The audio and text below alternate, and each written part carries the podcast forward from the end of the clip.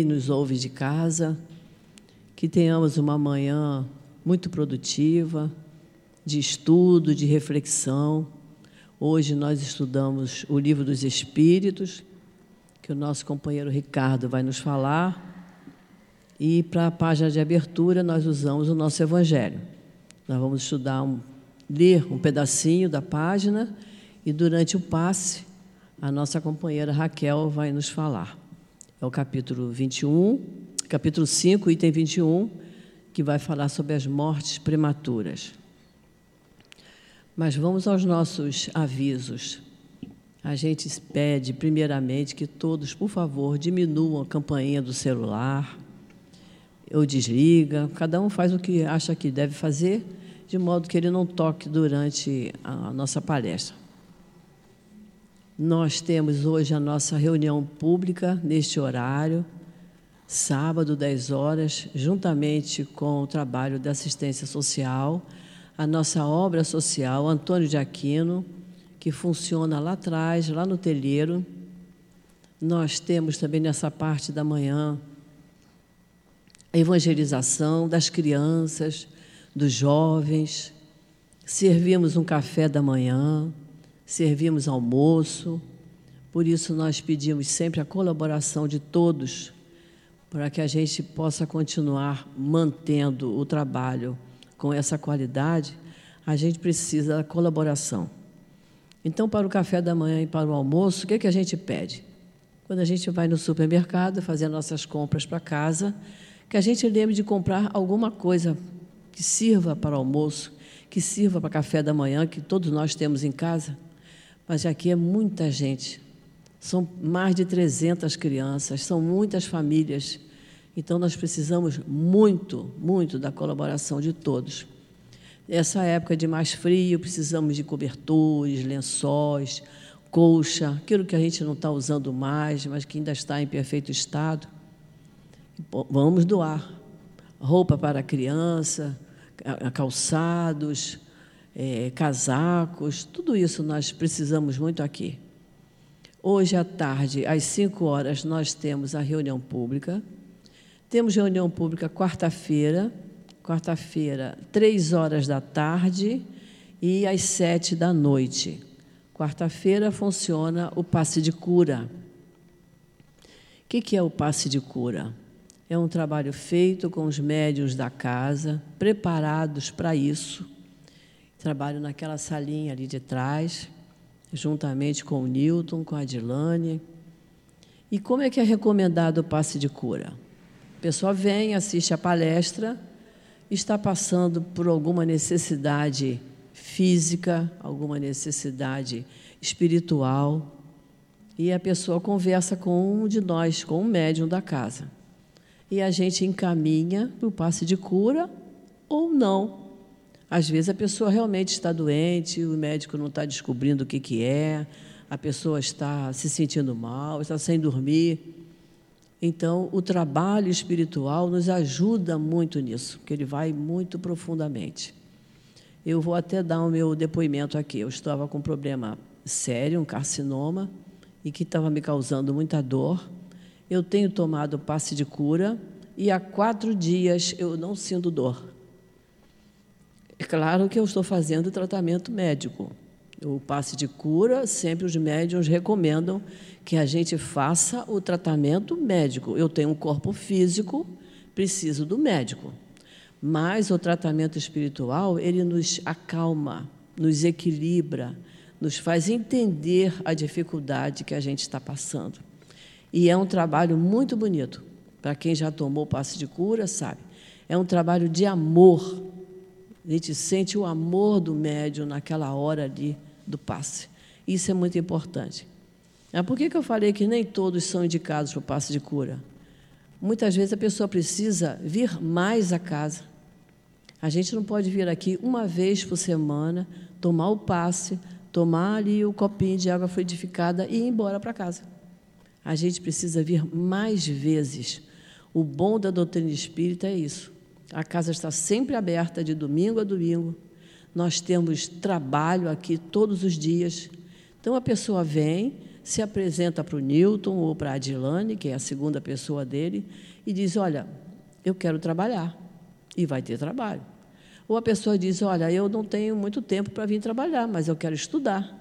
E estudar todos podem, porque nós temos cursos todos os dias, de domingo a domingo. Temos curso de manhã, de tarde, de noite. É só a gente ver o melhor dia e o melhor horário. Que nós temos aqui também uma relação de cursos. Quem tiver interessado, quando acabar, pode falar comigo aqui que eu tenho a relação. Então a gente escolhe o horário. O bom da doutrina espírita é que ela nos coloca para estudar. Se a gente não estudar a doutrina espírita, a gente vai ter mais dificuldade de enfrentar as nossas dificuldades do dia a dia, que são muito grandes, muito especialmente nessa época que nós estamos vivendo, né? de muitos desencontros. Muita gente cai em desespero porque não tem um esclarecimento. E a doutrina espírita ela é racional. Ela não prega as coisas dizendo, oh, isso é assim porque é. Não. A gente tem as obras de Kardec, que são os livros básicos da doutrina espírita. E sempre que a gente entra para a casa espírita, a gente vai estudar as obras de Kardec. Um livro de cada vez, começando pelo livro do, do que é o Espiritismo, depois a gente vai para o livro dos Espíritos e segue toda a sequência dos livros de Kardec. Isso aí é que faz a gente alertar e dar até argumentos para a gente conversar com pessoas que não pensam igual a nós, ou pessoas que têm argumentos diferentes e muitas vezes errados. E muitas vezes elas caem em desespero na hora da dor, porque não têm o esclarecimento. E a doutrina espírita, ela ameniza a nossa dor. Ela faz com que a gente encare a dor com conhecimento, com, com, sabendo o porquê, que a gente estuda aqui no capítulo 5 do Evangelho, as causas do nosso sofrimento. Ensina a gente a, a digerir melhor. Vocês vejam que tem gente que sofre, que chora em paz. E tem gente que sofre gritando, gritando, clamando contra Deus. O que é isso? É o desconhecimento. Então, vamos estudar a doutrina espírita, vamos fazer os cursos da casa, vamos aproveitar, vamos ler mais. Ah, os espíritos dizem que gostariam que nós eh, tivéssemos mais tempo, de, eh, dedicássemos mais tempo às leituras espíritas, porque a gente às vezes dedica o nosso tempo a muitas outras coisas. Não é errado a gente querer eh, passear, ver uma televisão, ver filme, não, não tem nada de errado nisso. É o patamar espiritual que a gente ocupa. Estamos no mundo. Por isso o Evangelho tem uma lição: o homem no mundo. A gente tem que viver de acordo com o mundo que a gente habita. Mas a gente tem que dedicar parte do nosso dia, parte das nossas 24 horas, uma parte a gente dedica para cuidar do nosso espírito. A gente dedica muito para o pão do corpo. A gente trabalha para ter o alimento, mas a gente tem que trabalhar o espírito para que ele se fortaleça. Isso é muito importante, tá? Então vamos iniciar. Vou ler a página do Evangelho. Vou ler só um pedaço. A leitura de hoje é do capítulo 5, Bem-aventurados os aflitos. O item 21, perda de pessoas amadas e mortes prematuras é uma mensagem do Espírito Sanson. E nos diz assim: Quando a morte vem até vossas famílias, levando sem critério algum os jovens antes dos velhos, muitas vezes dizeis: Deus não é justo, porquanto sacrifica o que é forte e cheio de vida, para conservar aqueles que viveram muitos anos plenos de decepções. Leva aqueles que são úteis e deixa os que não servem para mais nada. Parte o coração de uma mãe, privando-a da inocente criatura que fazia toda a sua alegria. Humanos, é nisso que tendes necessidade de vos elevar acima do terra a terra da vida, para compreender que o bem muitas vezes está lá onde se acredita ver o mal, a sábia previdência, onde se crê ver a cega fatalidade do destino.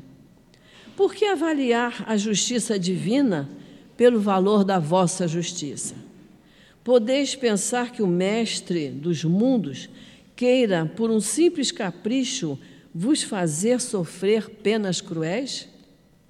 Nada se faz sem uma finalidade inteligente.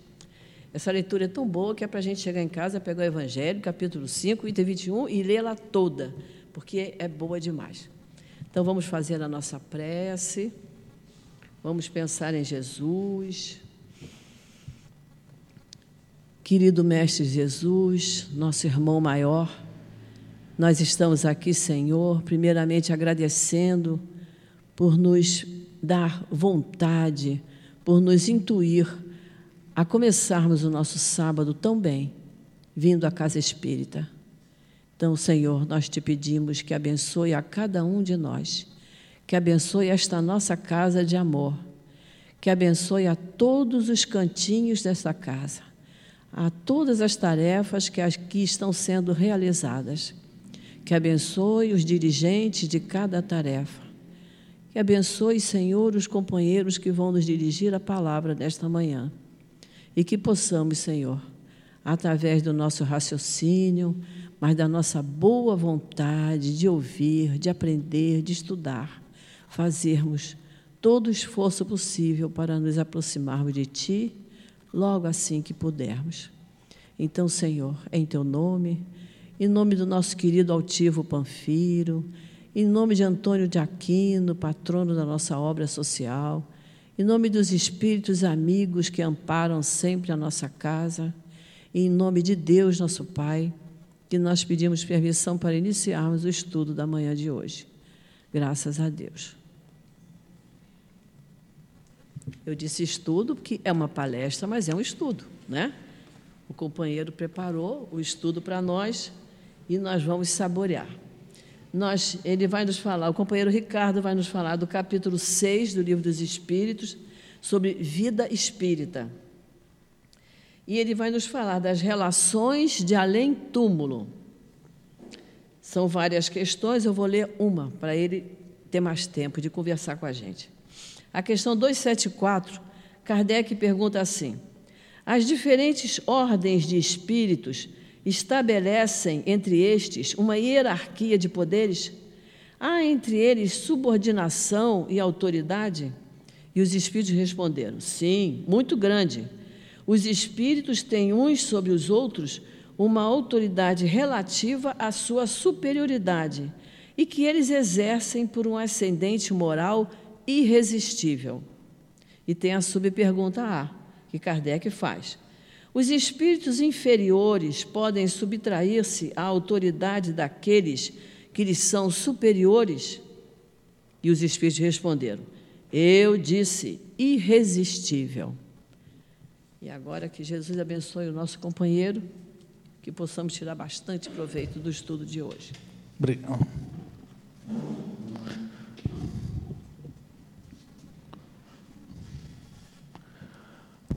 Bom dia a todos.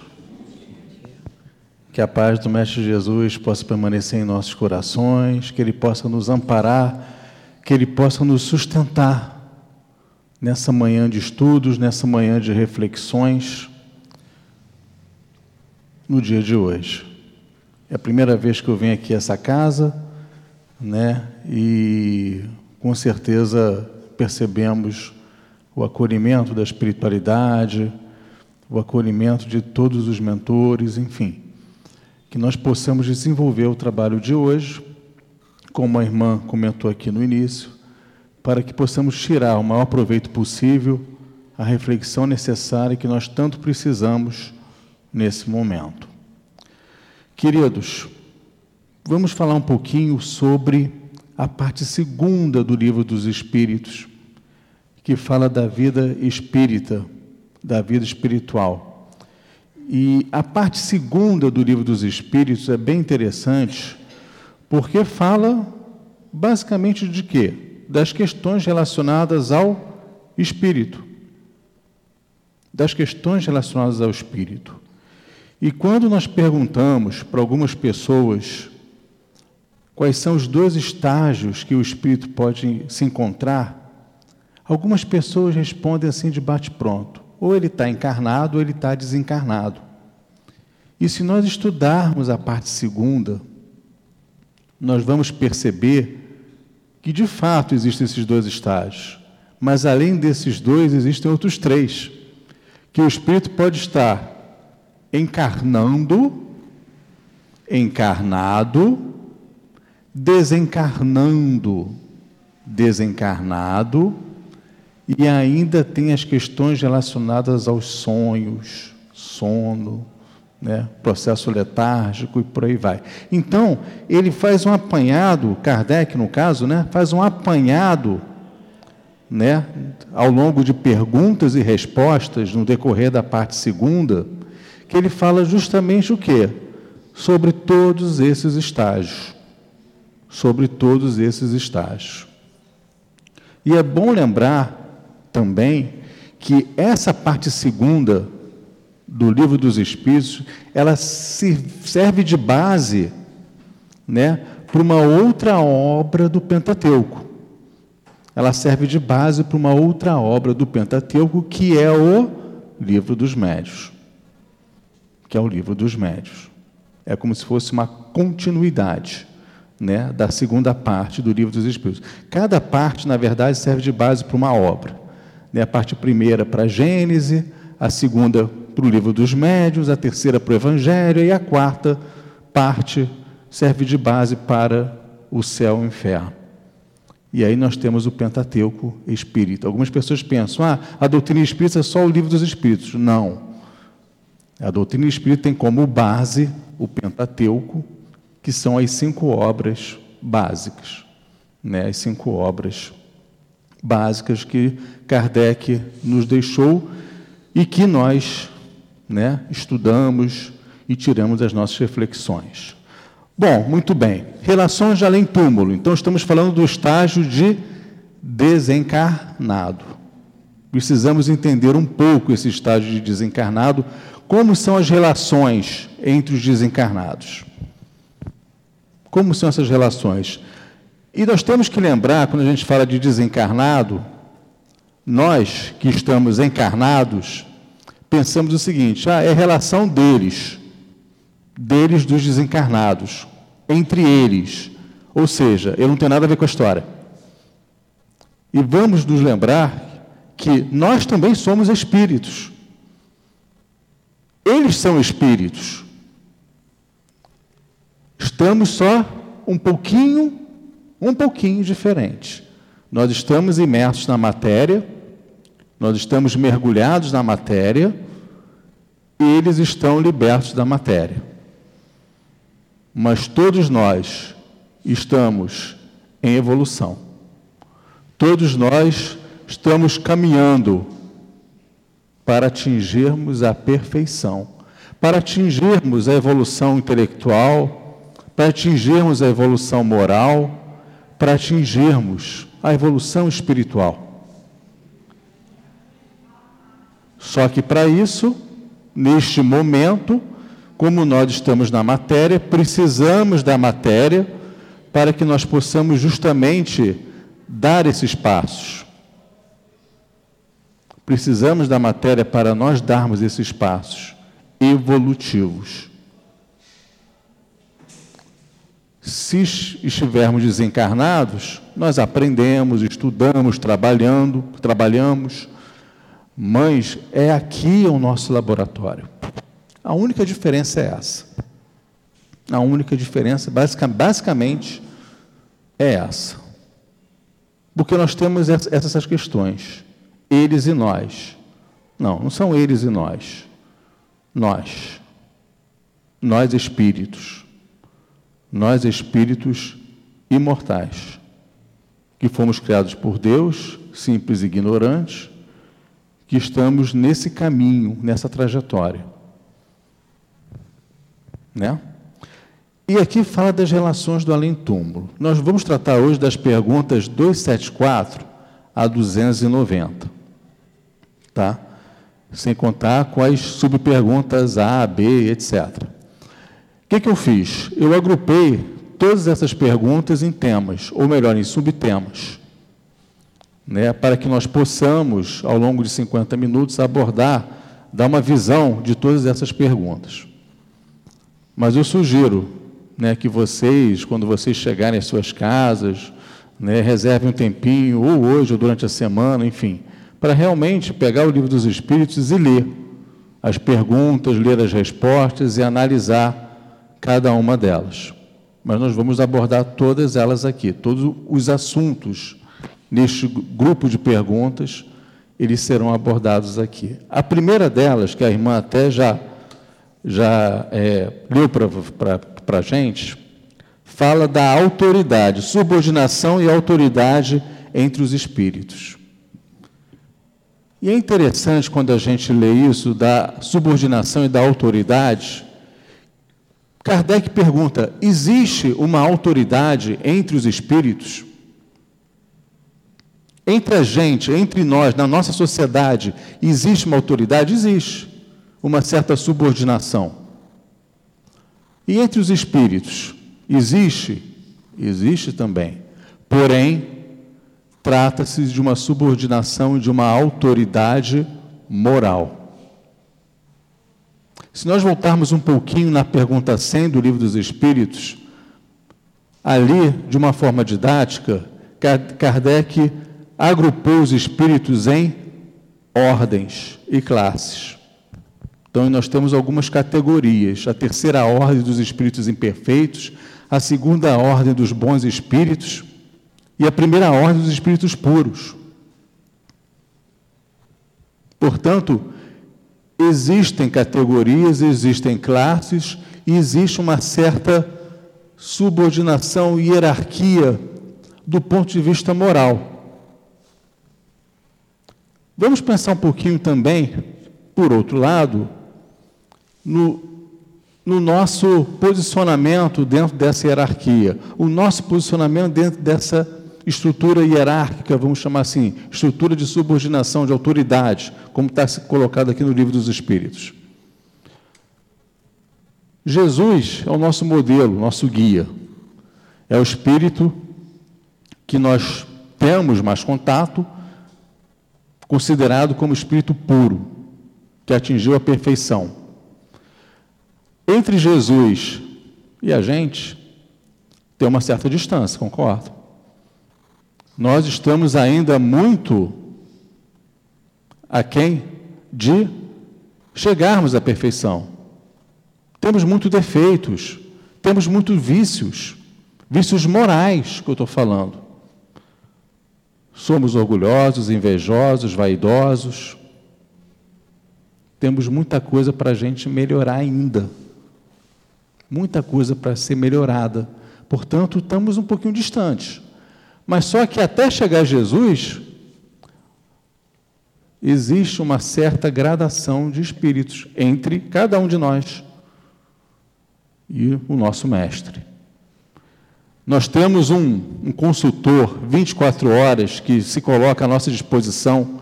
Às vezes a gente lembra dele, normalmente no, no momento do sufoco, normalmente. Mas existe um, um consultor espiritual, vamos chamar assim, que é o nosso anjo da guarda, o nosso mentor, o nosso guia protetor. Que nós podemos, não só podemos, como devemos, pedir ajuda, pedir calma, pedir tranquilidade, agradecer pela oportunidade que nos, que nos é dada a cada dia, a cada instante.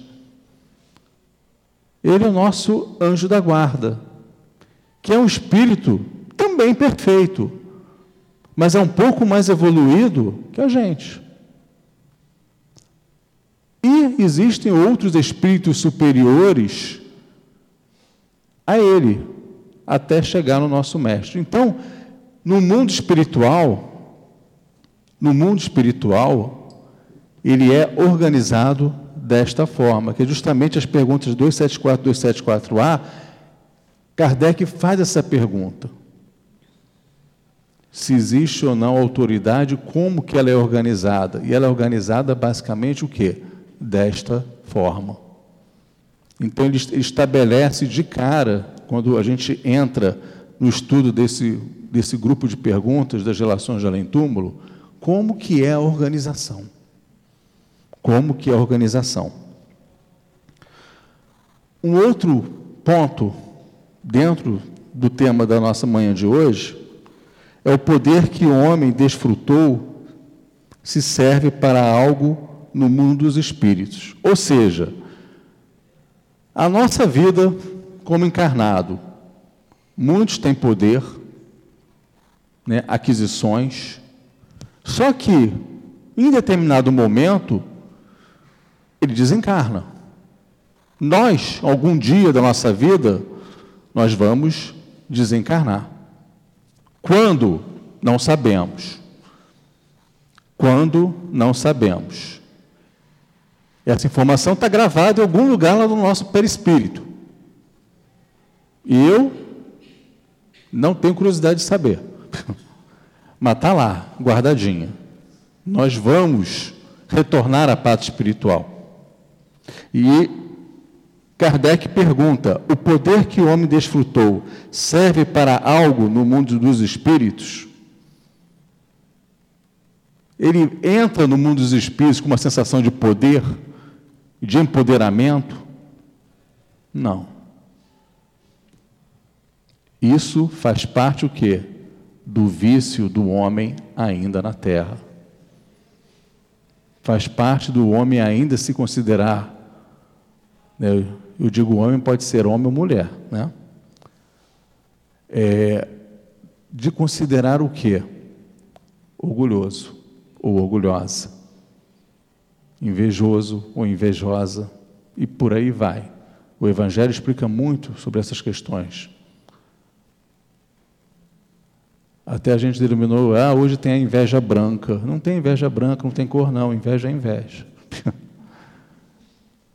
Não tem inveja branca, inveja branca, amarela, não, não tem isso. Inveja é inveja. Então, é, a nossa oportunidade que nós estamos tendo neste momento é estarmos encarnados em um planeta ainda de provas e expiações, que é a Terra, caminhando para a regeneração, mas ainda é um planeta de provas e expiação, e nós estamos tendo a oportunidade de nos melhorarmos. E detalhe, num período de pandemia, que talvez outros jamais vivenciaram. Um momento de pandemia, eu digo o seguinte: um momento de aprendizado que nós estamos aprendendo a cada dia valorizar mais a vida, agradecer mais a oportunidade de estar vivo, de estar respirando, de estar aprendendo a conviver com os desafios da vida, aprendendo a lidar com situações de uma forma um pouco melhor, de uma forma um pouco mais fraterna, um pouco mais humana. E assim a gente vai, aos poucos, um trabalho de formiguinha, nós vamos, dia a dia, melhorando um pouquinho. Eu sempre faço essa pergunta, a cada dia, acho que nós devemos fazer essa pergunta, principalmente à medida que nós vamos estudando a doutrina, tendo informação, recebendo informação, e com base nessas informações que nós fomos recebendo, nós vamos ganhando cada vez mais conhecimento. Mas o que eu tenho feito com esse conhecimento? O que eu tenho feito com essas informações? Tem que servir para alguma coisa. E aí eu pergunto, hoje, como que eu posso me tornar uma pessoa melhor hoje? O que, eu posso fazer hoje para mim e para o próximo? O que eu posso fazer hoje para me tornar uma pessoa um pouco melhor, um pouco mais fraterna, que eu possa fazer cada dia um pequeno, minúsculo diferencial. De modo que eu, ao retornar à parte espiritual, eu não retorne com essa sensação de apoderamento, com, essa, com esses vícios que nós cultivamos numa encarnação, muitos deles, lembrando que eu falei no início, somos espíritos imortais. Então, muitos deles nós trazemos, faz parte da nossa bagagem. Faz parte da nossa bagagem. Então, quando nós retornamos à parte espiritual, meus irmãos, nós seremos os mesmos espíritos. Ninguém vai virar anjinho. Ninguém vai virar anjinho. Nós vamos cultivar os mesmos vícios morais do que nós somos hoje. Se, nós, se todos nós desencarnássemos agora, iríamos levar para a espiritualidade os mesmos vícios morais, assim como as mesmas virtudes morais. Então, observem só a nossa responsabilidade. Porque a partir do momento também que eu ganho informação e ganho conhecimento, também adquiro, eu adquiro responsabilidade. Com quem? Comigo. E com o próximo, para fazer todo o bem possível ao próximo, sem dúvida alguma. E oportunidade nós temos todos os, dias, todos os dias. E não precisamos estar numa casa espírita para isso. A oportunidade é lá fora. Porque aqui, de repente, a gente faz, nós somos até bonzinhos aqui dentro. E lá fora? Será que nós somos esses, essas pessoas boas que aqui dentro, nos, as pessoas que estão aqui dentro nos observam? Ah, o fulano é bom, o fulano é prestativo, o fulano é isso, o fulano é aquilo, que legal, que bacana, podemos contar com ele, vamos chamar ele para frente para as frente de trabalho da casa. E lá fora? Como nos comportamos lá fora? É aquela frase: devemos ser espíritas 24 horas. Né? Não só aqui dentro, lá fora, dentro de casa e por aí vai. Então, esse empoderamento nós não, não levamos para a parte espiritual. Seremos as mesmas pessoas, sim, mas essa, chegar lá com, olha, eu tenho poder. André Luiz explica muito isso. Olha, sou médico. André Luiz chegou assim, lá no nosso lar? Lembram? Quem deu o nosso lar ou quem viu o filme? Eu sou médico. Eu sou o doutor André Luiz. Falaram para ele o seguinte: ok, bacana. Mas olha só, você pode trabalhar lá na Câmara de Retificação, como enfermeiro, de repente varrendo o chão, coisas desse tipo. Eu peguei um trecho uma, da resposta dos espíritos a Kardec, muito interessante. O maior na Terra pode pertencer à última categoria entre os espíritos, ao passo que seu servo pode estar na primeira. Observe. O maior na Terra pode pertencer à última categoria. Então, aquele irmão ou aquela irmã que tem uma certa vaidade, né? orgulho, aquele negócio todo, às vezes, se desencarnar hoje, não vai chegar no plano espiritual com uma condição tal, assim, nossa, olha, eu fiz isso, eu fui é, é, dono de empresa lá na Terra, que eu posso ser dono de algum setor, posso administrar algum setor. Não é assim que funciona. Tem um livrinho chamado Voltei. Não sei se vocês já leram. O livro é fininho, bem interessante. E lá perguntam para o nosso irmãozinho espiritual: qual a sua bagagem? É isso, é essa pergunta que, que será nos feita quando nós retornarmos à parte espiritual. Qual a sua bagagem? Abre a malinha que você está levando, malinha imaginária, né? Digamos assim. Qual a sua bagagem? Ou seja, o que, que você fez? Como que você usou a sua encarnação? É isso. Como que você tem usado a sua encarnação? Não só para o seu processo de melhoramento, como também para o próximo. E para o próximo mais próximo. Que são os nossos entes queridos que moram conosco, que, que pertencem à nossa família. Nossos amigos. São os próximos mais próximos. Então, como que você tem usado a sua encarnação? Continuemos. Relacionamento entre os espíritos. Aí eu separei quatro, é, quatro itens aqui para a gente abordar. Eles se agrupam conforme afinidade. Igual aqui. Nós nos relacionamos, nos agrupamos com pessoas que nós somos afins, de acordo com os gostos, né? de acordo com as afinidades.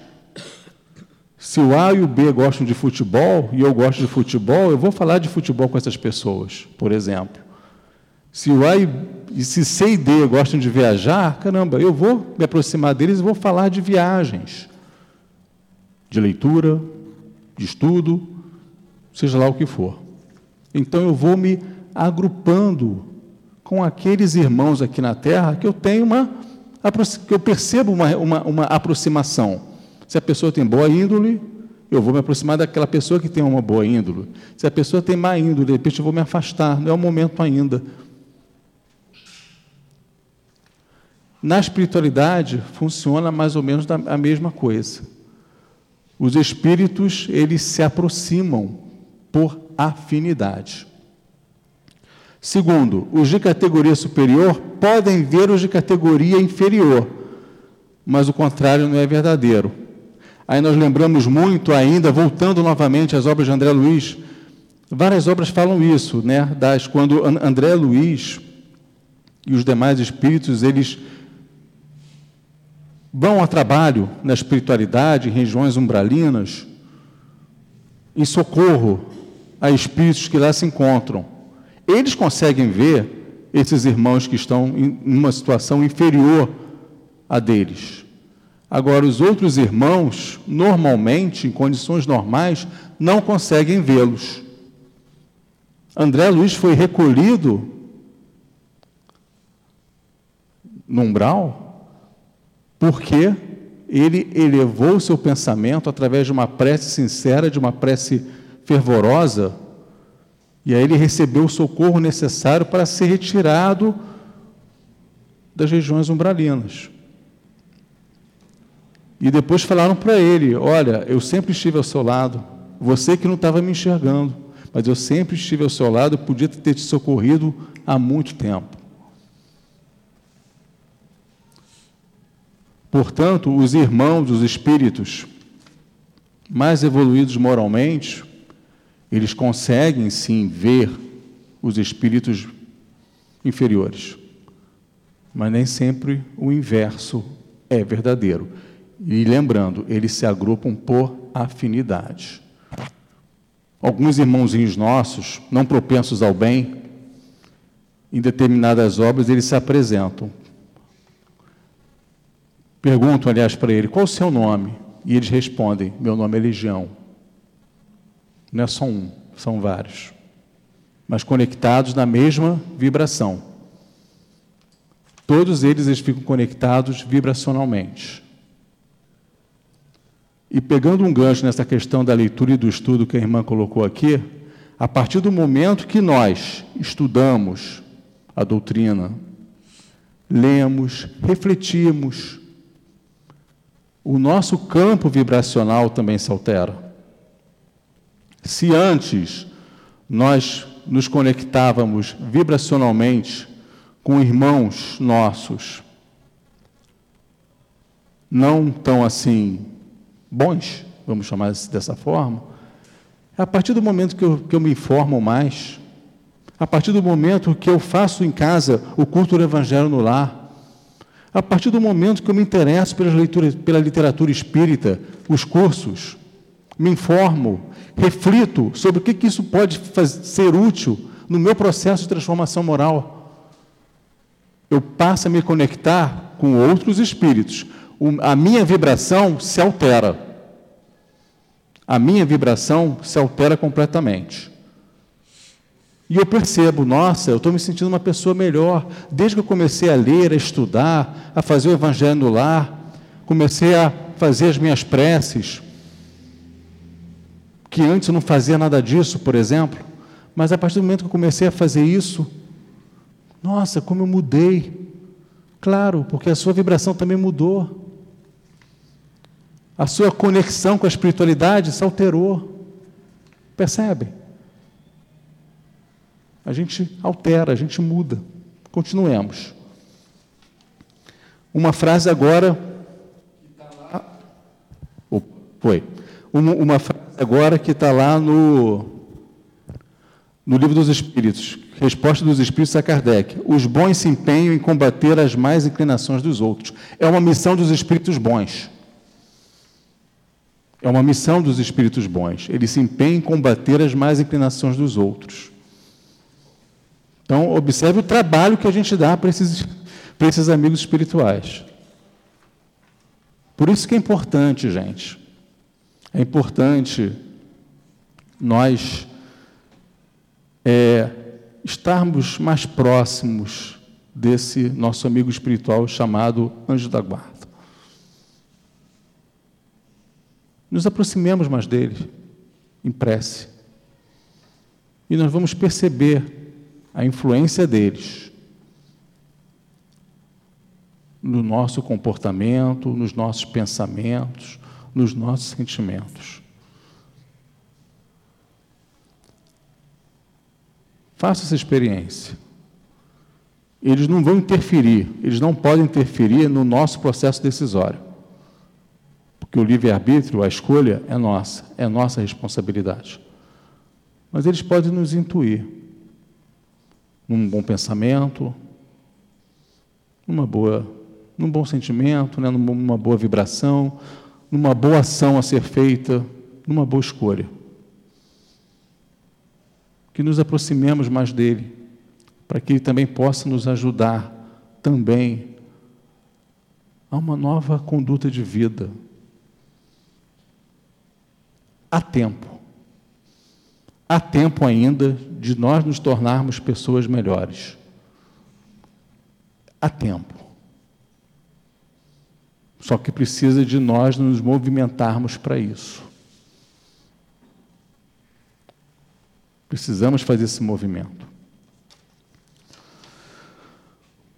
Quarto ponto, que aqui cita também que faz parte das relações além túmulo: comunicação entre os espíritos. Kardec pergunta: como é que os espíritos se comunicam? De uma forma resumida, através do pensamento. E eu fiquei pensando: caramba, se os espíritos se comunicam através do pensamento no plano espiritual, no mundo espiritual, o que, que nós fazemos dos nossos pensamentos? Olha só.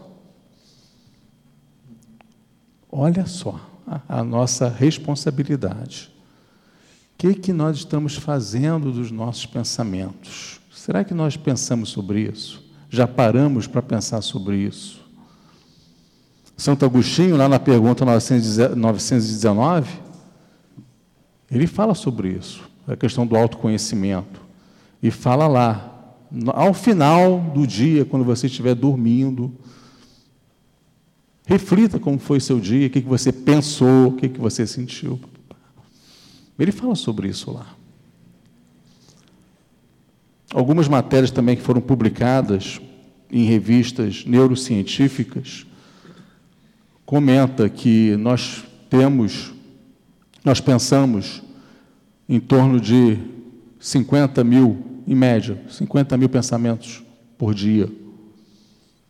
E depois ele concluiu desses 50 mil pensamentos que nós temos por dia, 0,00 alguma coisa é útil.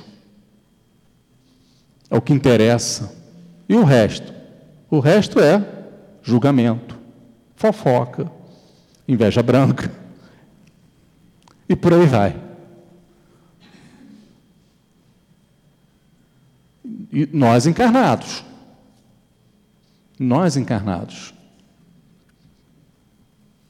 E na espiritualidade, eles se comunicam pelo pensamento e o pensamento ele caminha, ele navega através do fluido cósmico universal para chegar ao seu destino.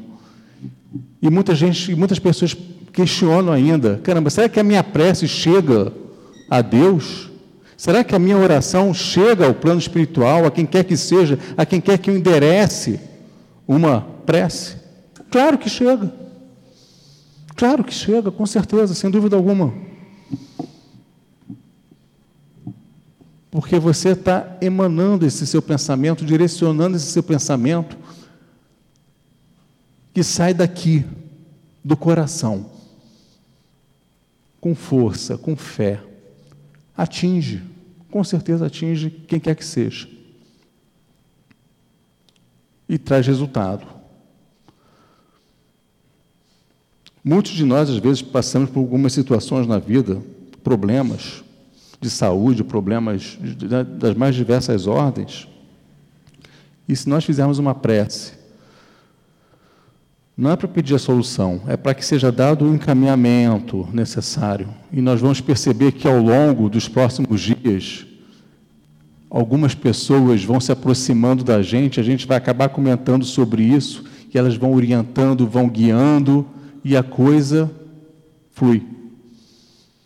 É ajuda espiritual. São os espíritos agindo através dos nossos irmãos. Observa só que existem as relações entre eles, existem as relações deles para conosco e de nós para com eles.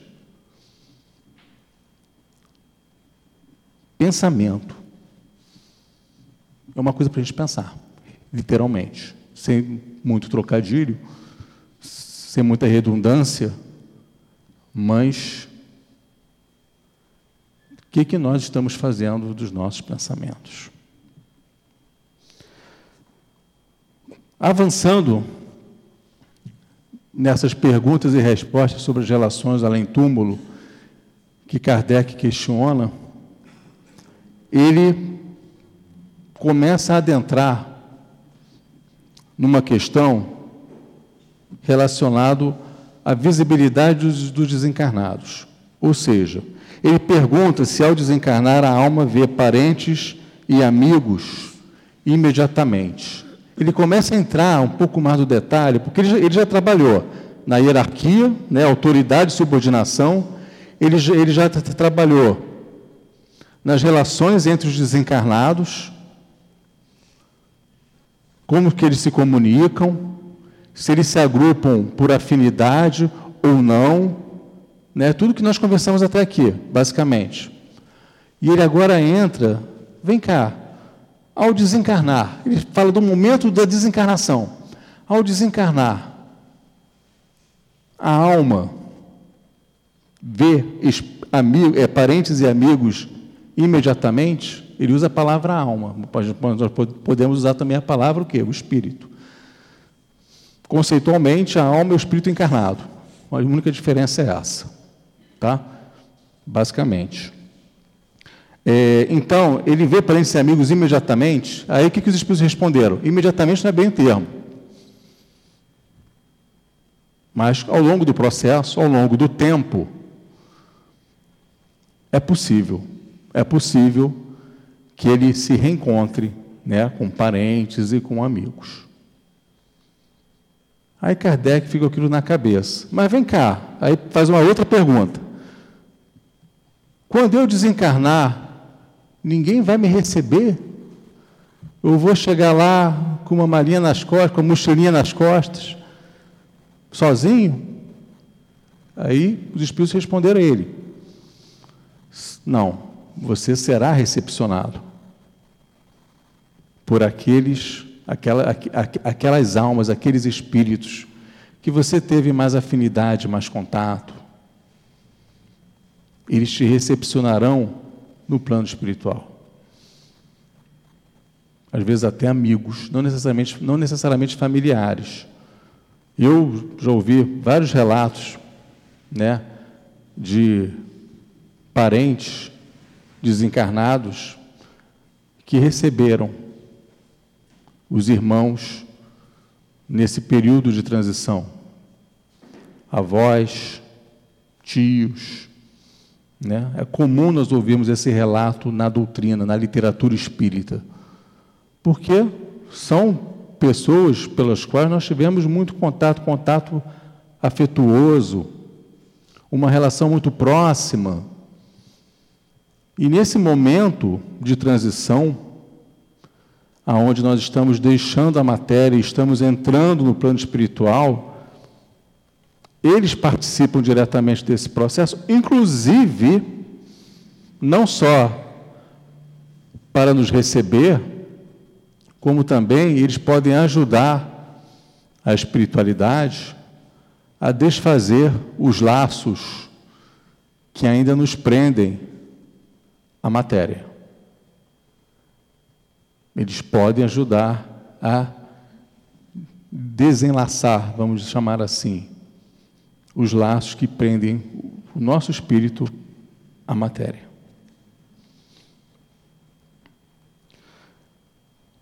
E tem uma, um outro questionamento que Kardec faz que é muito interessante, o, o acolhimento da alma no mundo dos espíritos, ainda sobre esse assunto. Né? Ele fala que o justo, se o espírito for justo na sua encarnação, ele será um irmão muito bem amado. Agora, se o espírito não for tão justo assim, se for um espírito mais voltado para as questões da maldade, da perversidade, etc., é um espírito a quem normalmente a espiritualidade não dá tanto valor, despreza um pouco no primeiro momento.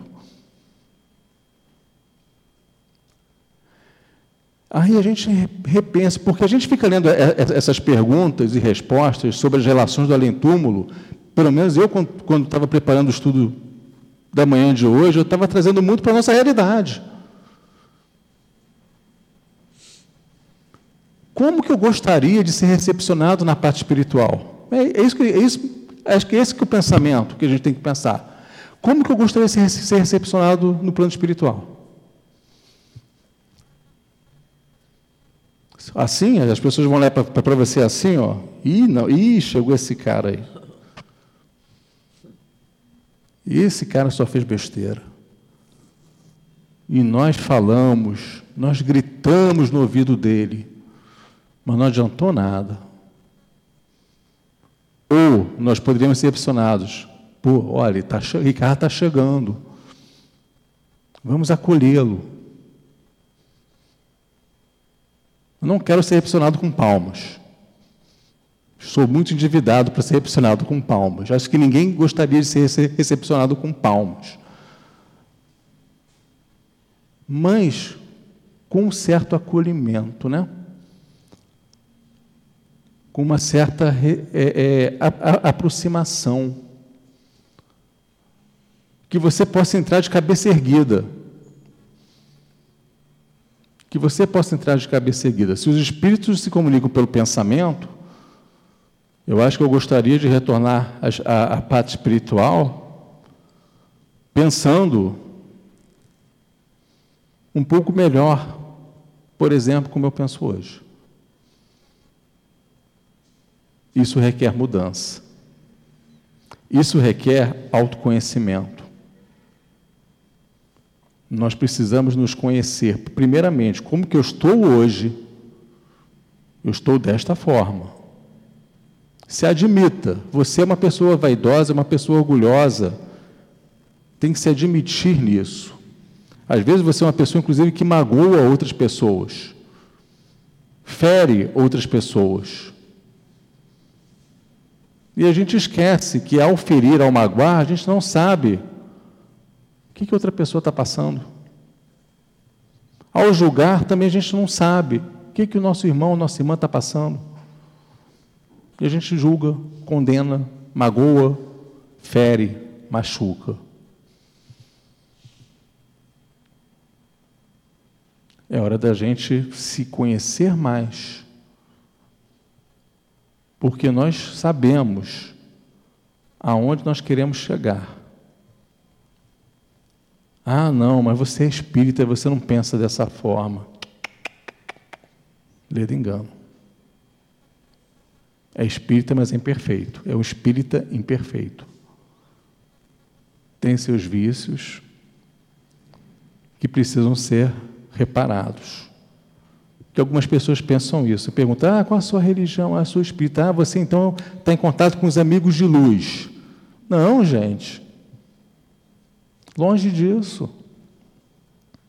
Todos nós somos criaturas endividadas ao extremo, que estamos aqui fazendo isso, ó,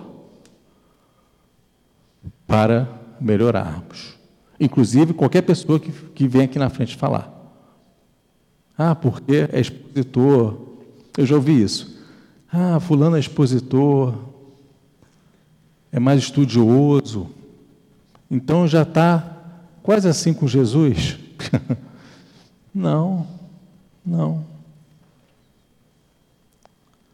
Pode ter um pouquinho mais de estudo, um pouquinho mais de experiência, um pouquinho mais de vivência, pouca coisa, não muito, pouca coisa. Mas que está aqui, ainda lutando para domar as suas imperfeições. Está lutando para se melhorar. Assim somos nós. Assim somos nós. Precisamos prestar atenção é nisso.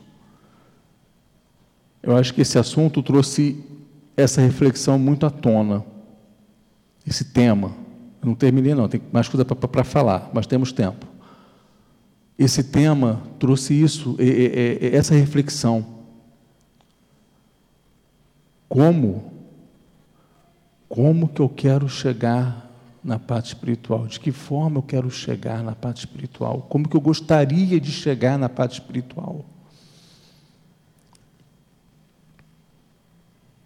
André Luiz, por que, que ele foi para regiões umbralinas? E ficou lá por alguns anos. Como que era a vida dele? No filme conta. Como que era a vida dele? Uma vida boêmia, né? Com vícios, alguns vícios. E a condição moral dele? Teve uma vez que ele, como médico, negou ajuda a uma irmã que foi procurá-lo para fazer uma consulta. E essa mesma irmã, ao saber que ele tinha ficado doente, fez preces por ele. E eles se encontraram na parte espiritual. E ele ficou todo envergonhado. Então, é uma coisa para a gente refletir sobre isso e agradecer ao mesmo tempo. Que se nós estamos aqui hoje, encarnados, vivos, nesse momento, nós devemos agradecer.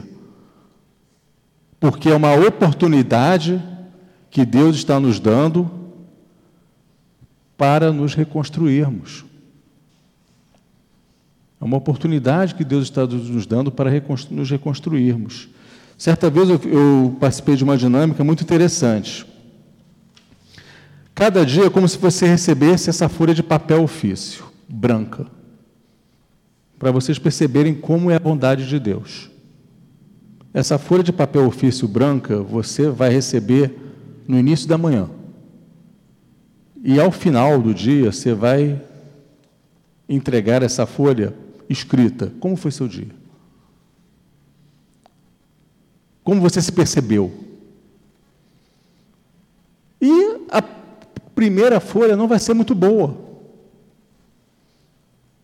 Que lá vai ser, olha, eu magoei fulano, peguei estava no mercado, peguei o carrinho do supermercado, bati de propósito no calcanhar da pessoa e é uma dor que você não tem ideia como é que é essa dor. E você vai descrevendo. Aí o que acontece no dia seguinte? Deus vai punir? O que, que vai acontecer? Toma mais uma folha. É isso que Deus faz com a gente. Ué, mas e o que eu fiz ontem? Eu agi de maldade, inclusive com irmãos, eu magoei pessoas, eu feri corações. E ainda frequento casa espírita, pior ainda. Não tem problema não, meu irmão. Toma aqui a segunda folha. Aí você vai fazer a mesma coisa. E comparando a primeira com a segunda, opa, a segunda está um pouquinho melhor. Então, cada dia das nossas existências, nós, é, nós recebemos essa folha em branco. E vamos nos melhorando. a escrita, vamos melhorando a caligrafia espiritual, vamos melhorando a forma como a gente começa a se perceber mais. É isso que faz a diferença. No final, não vai fazer diferença se você veio na casa espírita uma vez na semana, duas, três, quatro. Se você bebe um copinho de água fluidificada ou você bebe jarras de água fluidificada. Não é isso que vai fazer diferença. O que vai contar, isso eles não querem nem saber. O que vai fazer diferença é o que você fez de melhor para você. Como que você se melhorou? O que você fez para você se melhorar? E o que você fez de bom para as demais pessoas, sejam elas quem forem? Esse é o detalhe. Não é, não é ser bonzinho para amigo. Não é ser bonzinho para filho, para filha, também. Filho, filha, sogra, família, ok, também. Mas não é para amigo. O que você fez de bonzinho para o seu inimigo, considerado inimigo? Para aquele irmão que se encontra em situação de rua, independente de você frequentar a casa espírita. A casa espírita ajuda, é um alicerce, é uma base, vai te orientar, vai te nortear, é um treinamento para lá fora, da porta de fora, da porta da casa para fora, você ser esse representante de mudança, de exemplo. Não é falando aqui que vai me transformar, por mais que eu sou a primeira pessoa que esteja me ouvindo. Mas não é aqui que vai me transformar. É eu colocando tudo que eu estou falando em prática e servir de exemplo. Certa vez, uma história rápida. Aliás, não vou contar a história rápida, meu tempo já está estourando. Só para fechar. Parentes e amigos vêm algumas vezes, encontre-se conosco quando deixamos a terra, nós já falamos sobre isso. Sim, somos acolhidos por parentes e amigos somos acolhidos por parentes e amigos. Gente, eu abordei tudo o que Kardec falou, tudo que Kardec perguntou para os espíritos nesses 50 minutos. De novo eu peço, é, é interessante fazer esse exercício. Leiam em casa com calma as perguntas e as respostas, né? porque ajuda a fixar, ajuda a entender e ajuda também a refletir, que é o mais importante. Muita paz a todos, beijo no coração de vocês. Até a próxima, graças a Deus. Nós agradecemos ao companheiro Ricardo por ter atendido o convite da nossa casa e que ele possa vir muitas outras vezes. Passamos a segunda parte da nossa reunião, que é dedicada ao trabalho do passe. Nós pedimos aos médiuns que se posicionem. Enquanto nós outros que vamos tomar o passe, vamos procurar nos acomodarmos da melhor forma possível nas nossas cadeiras. Vamos pensar os nossos, fechar os nossos olhos, lembrar dos nossos anjos de guarda que estão junto de nós, ouvindo as nossas súplicas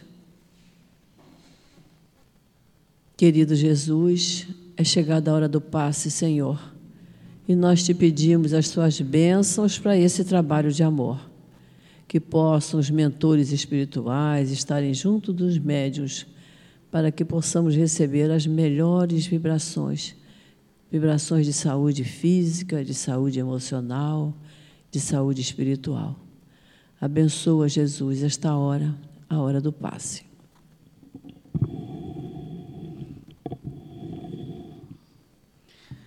Querido Pai, Mestre Jesus, muito obrigada pelo privilégio de estarmos aqui neste momento ouvindo tantas palavras de amor e misericórdia.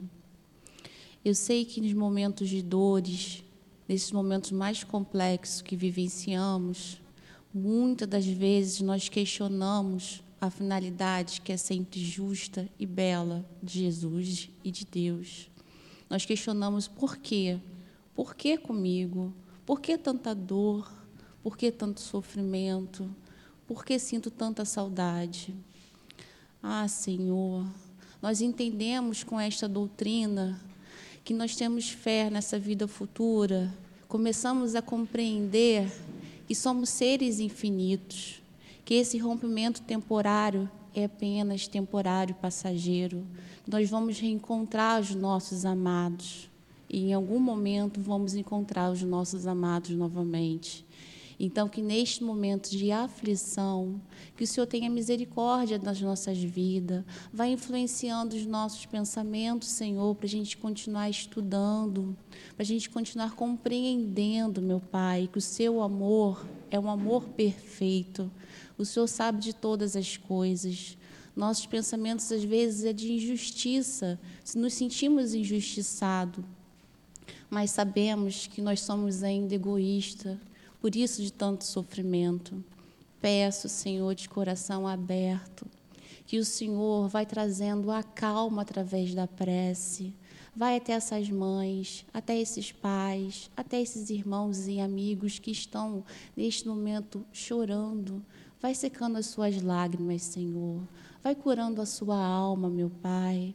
Pai, vai trazendo a sua paz, vai trazendo a sua gratidão, vai trazendo a esperança novamente. Que a cada dia, Senhor, essas lágrimas vão secando a partir do momento que vamos compreendendo a Sua misericórdia e o Seu amor.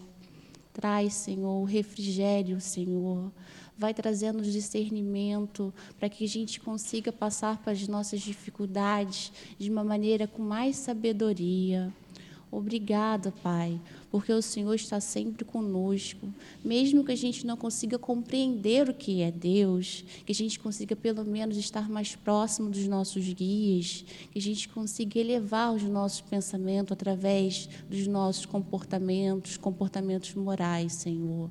Vamos aproveitar, então, a cada dia de estudo para entendermos melhor quais são os propósitos da nossa vida aqui neste planeta Terra, porque de tantas aflições, Senhor, obrigado pela oportunidade de a cada dia de sermos curados, tratados, acolhidos pela grande misericórdia do Pai eterno. Obrigada, assim seja.